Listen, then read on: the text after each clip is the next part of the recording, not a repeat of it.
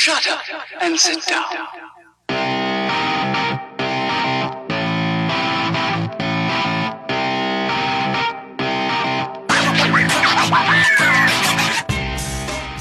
Du hörst den Kondensator, eine Sendung über Neues aus der Podcast-Welt. Heute sprechen wir über Neuigkeiten bei Ultraschall.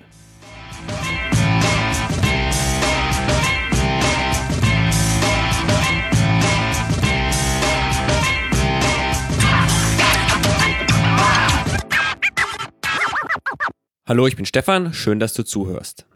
Ich habe das grob in der Folge über die Subscribe 9 schon erwähnt. Es gab einige Neuerungen von Ultraschall. Ich möchte diese Folge jetzt nutzen, da ein bisschen detaillierter drauf einzugehen und euch so ein bisschen zu erklären, was es Neues gibt. Ein sehr interessantes Feature für die Audiobearbeitung und Optimierung ist äh, Spectral Editing. Das heißt, ihr könnt jetzt in Zukunft die, das Frequenz, den Frequenzverlauf eurer, eurer Aufnahme in Reaper editieren. Das ist hauptsächlich ein neues Feature von Reaper. Äh, Reaper hat ein Update bekommen, das dieses Feature nachrüstet. Aber damit hat Ultraschall das natürlich jetzt auch integriert und ihr könnt es nutzen. Das ist vor allem interessant, wenn es zum Beispiel bestimmte Brummtöne oder Pieptöne im Signal gibt, dann kann man das in der, in der Spektrumsansicht sehr gut sehen, weil das dann wie so eine Linie erscheint und kann dann auch mit dem Editor diese Bereiche automatisch ganz einfach rauseditieren. Ich muss sagen, ich bin auf dem Gebiet auch noch nicht ganz firm und habe das selber noch nicht benutzt. Ich bin aber gespannt, was sich damit alles machen lässt. Äh, Frank hat auf der Subscribe ähm, da einige Beispiele genannt und äh, mal gucken, was man damit alles machen kann. Äh, es ist auf jeden Fall ein sehr mächtiges Tool. Vielleicht gibt es auch die Möglichkeit, dass Ralf da nochmal äh, vielleicht ein kleines Videotutorial dazu macht, wie es auch schon gab, dass man sich da ein paar Beispiele mal ansehen kann, wie man denn jetzt mit diesem Editor arbeitet und was für Anwendungsfälle es dafür gibt. Dann gab es eine große Verbesserung für den Ultraschall Dynamics Filter. Äh, ihr erinnert euch vielleicht, der ist dafür gedacht, dass ihr eure Audiospur automatisch in Reaper schon leveln könnt. Das bedeutet, leise Stellen werden hochgezogen, laute Stellen werden ein bisschen runtergezogen, sodass das Ganze auf eine einheitliche Lautness am Schluss hinausläuft. Und äh, dieser ja, dieser, dieser Filter, den es da gab, ähm, der war bisher relativ kompliziert einzustellen. Da gab es ganz schön viele Regler und Buttons, die man bedienen konnte. Und der ist jetzt deutlich hübscher geworden, ähm, lässt sich viel einfacher einstellen. Und Frank hat da auf der Subscribe in der Kino zu Ultraschall auch ganz schön gezeigt, auf was man achten muss und wie man den richtig einstellt, damit dann am Schluss eine tolle Audioqualität bei rauskommt. Wenn ihr ohnehin Auphonic nutzt, dann macht Auphonic das natürlich automatisch für euch, aber es gibt jetzt eben mit Ultraschall da eine tolle Möglichkeit, es auch selbst zu machen, wenn man eben nicht auf Auphonic zurückgreifen möchte. Dann gibt es jetzt die Möglichkeit, Kapitelmarken vorzudefinieren. Das könnt ihr euch vorstellen, bisher war es immer so, man musste halt während der Sendung dann mit M oder eben mit, äh, mit einer Remote oder einer anderen Möglichkeit Kapitelmarken anlegen und die dann wenn man wollte, direkt während der Sendung schon benennen oder auch im Nachhinein dann nochmal durchgehen und die entsprechenden Kapitelnamen eintragen. Jetzt gibt es aber für bestimmte Podcasts, die vielleicht schon vorher wissen, über welche Themen sie sprechen werden, gibt es die Möglichkeit, diese Kapitelmarken vorher schon anzulegen, als äh, so als Dummies. Und dann kann man während der Sendung, muss man einfach nur noch eine Taste drücken und dann wird eben die nächste Kapitelmarke in, in dieser vordefinierten Liste an der aktuellen Stelle eingefügt und hat dann schon den richtigen Titel.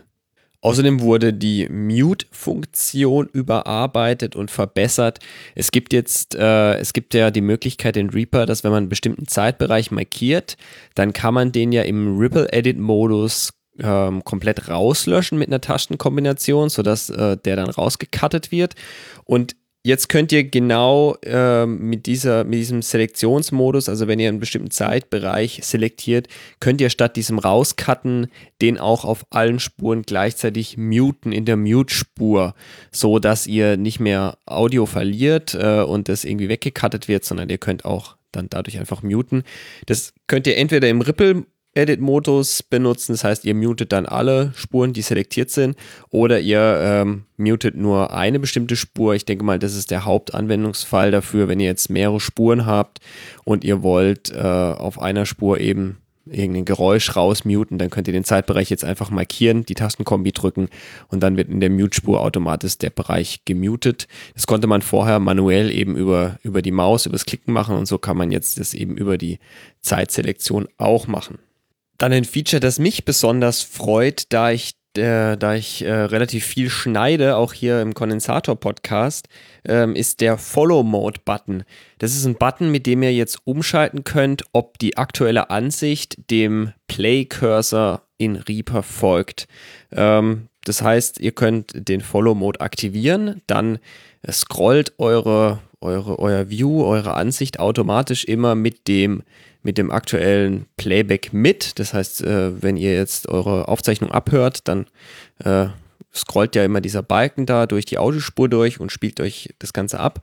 Und ihr könnt den Follow-Mode dann auch deaktivieren. Das heißt, ihr könnt unabhängig davon dann in der Timeline hin und her scrollen ähm, und äh, egal, was ihr bearbeitet, der äh, Abspielkopf, der läuft dann immer von alleine weiter und kümmert sich nicht darum, wo ihr gerade rumklickt.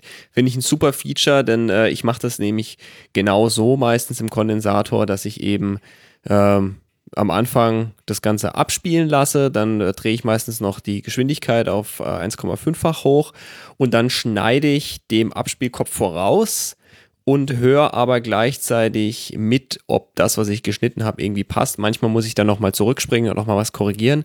Aber in den meisten Fällen reicht es eben, wenn ich die ganzen, Paus, die ganzen Pausen und Äs äh, rausschneide. Die kann ich relativ gut ähm, erkennen in, in, in der Audiospur, ohne dass ich die jetzt hören muss. Dann cutte ich das alles raus und dann äh, läuft der ähm, ja, der, der Abspielkopf hinterher. Da bin ich sehr froh, denn mir springt da nämlich auch immer der, der Abspielkopf dann hin und her und meine Ansicht springt hinterher und wieder nach vorne. Das äh, wird damit viel, viel besser. Danke für dieses Feature.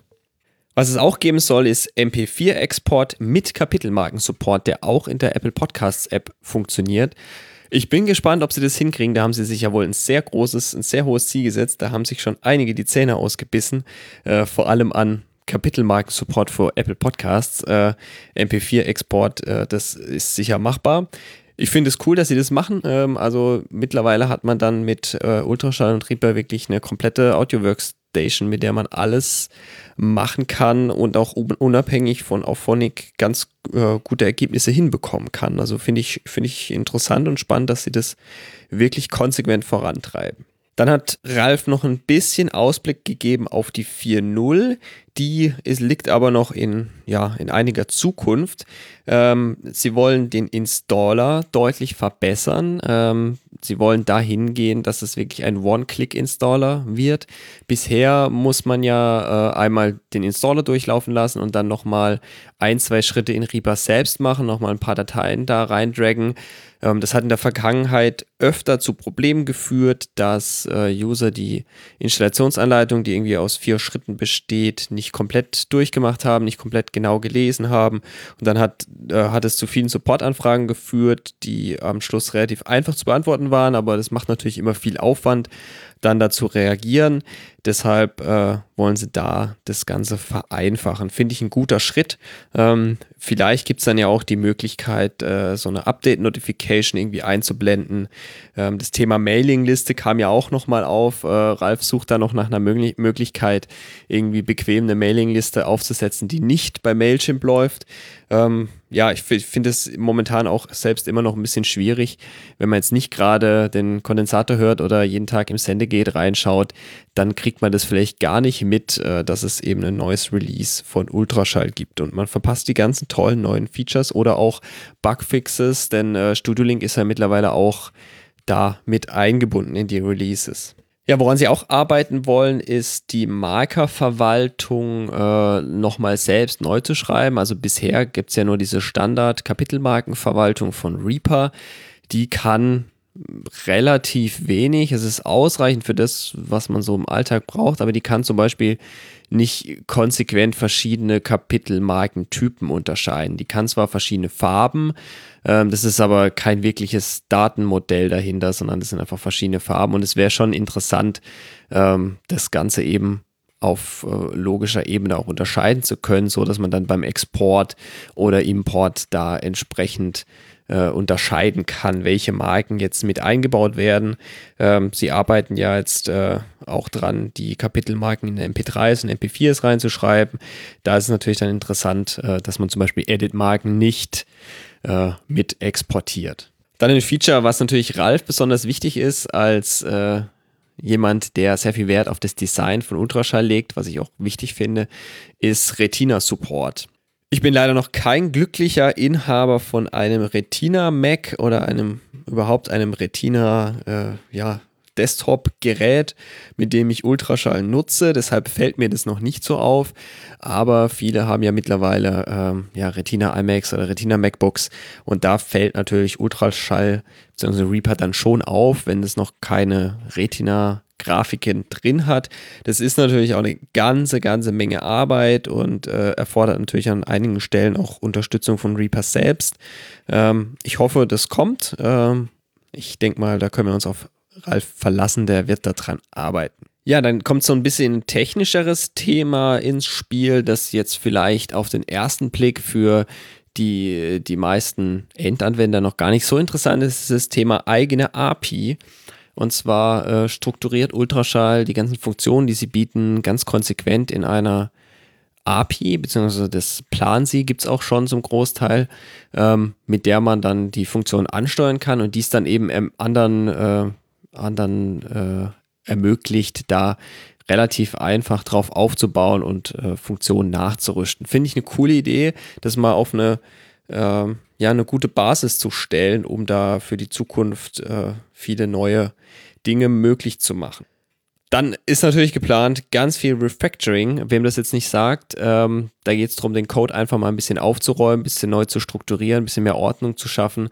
Ähm, davon bekommt man als Enduser außen erstmal wenig mit, aber ähm, das ist ganz wichtig, vor allem für die Zukunft, denn in Zukunft ist es dann viel einfacher, neue Features einzubauen, die euch dann glücklich machen.